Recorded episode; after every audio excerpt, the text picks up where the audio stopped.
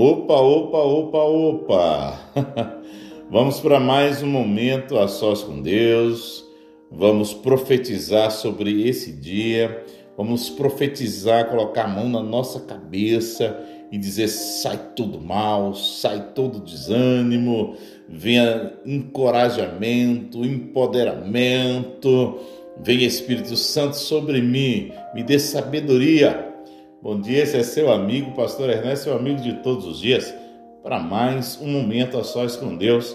Eu quero compartilhar com você Mateus capítulo 5, verso 5, que diz assim: Bem-aventurado os mansos, porque herdarão a terra. Era típico de Jesus fazer afirmações surpreendentes e revolucionárias ao povo, como quando ele disse que são bem-aventurados os mansos. E o que o Senhor disse foi justamente o oposto da concepção moderna que as pessoas têm de bem-aventurança. Nós dizemos que bem-aventurados são os mais espertos, pois eles terão a admiração dos seus amigos. Bem-aventurados os obstinados, pois eles conseguirão construir uma carreira de sucesso. Bem-aventurados são os abastados, pois eles terão um monte de amigos e uma casa cheia de utensílios modernos. Jesus disse que não devemos ser mansos para dar a terra, ele disse mais do que ninguém. Ele sabia que a mansidão é um dom de Deus, um resultado do novo nascimento. Cristo não estava dando uma ordem nas bem-aventuranças ou dizendo que devemos ser mansos, pois é assim que devemos viver. Não o que estava dizendo é que se quisermos descobrir o segredo da felicidade, se quisermos desfrutar a vida, o segredo é a mansidão. Não tem como uma pessoa ser bem-sucedida sendo afoita, sendo arrogante. Não, não tem jeito. Sendo orgulhosa, em cima de um pedestal, não. Bem-aventurado é aqueles que estão e ficam em silêncio e sabem a hora de calar e sabem a hora de falar.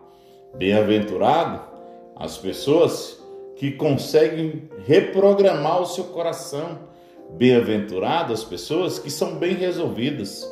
Bem-aventurado as pessoas que compreendem o processo, que tem, tem é, autoconhecimento, que sabe, conhece sobre si, sabe quem ele é, sabe a sua identidade, que reformula diante das pressões um agir manso, de temperança, de perseverança.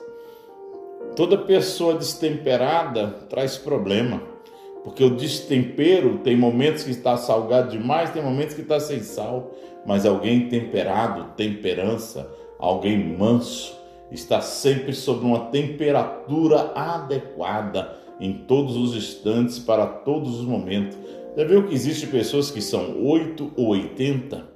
Um dia estão de mais, outro dia estão de menos, não aguenta uma tempestade Pessoas assim não conseguem obter sucesso, porque o processo de temperança, de mansidão, é um dom adquirido, um dom buscado, que pode haver na sua vida uma mudança uma transformação a partir desse, desse pedido, a partir de uma oração sincera a Deus.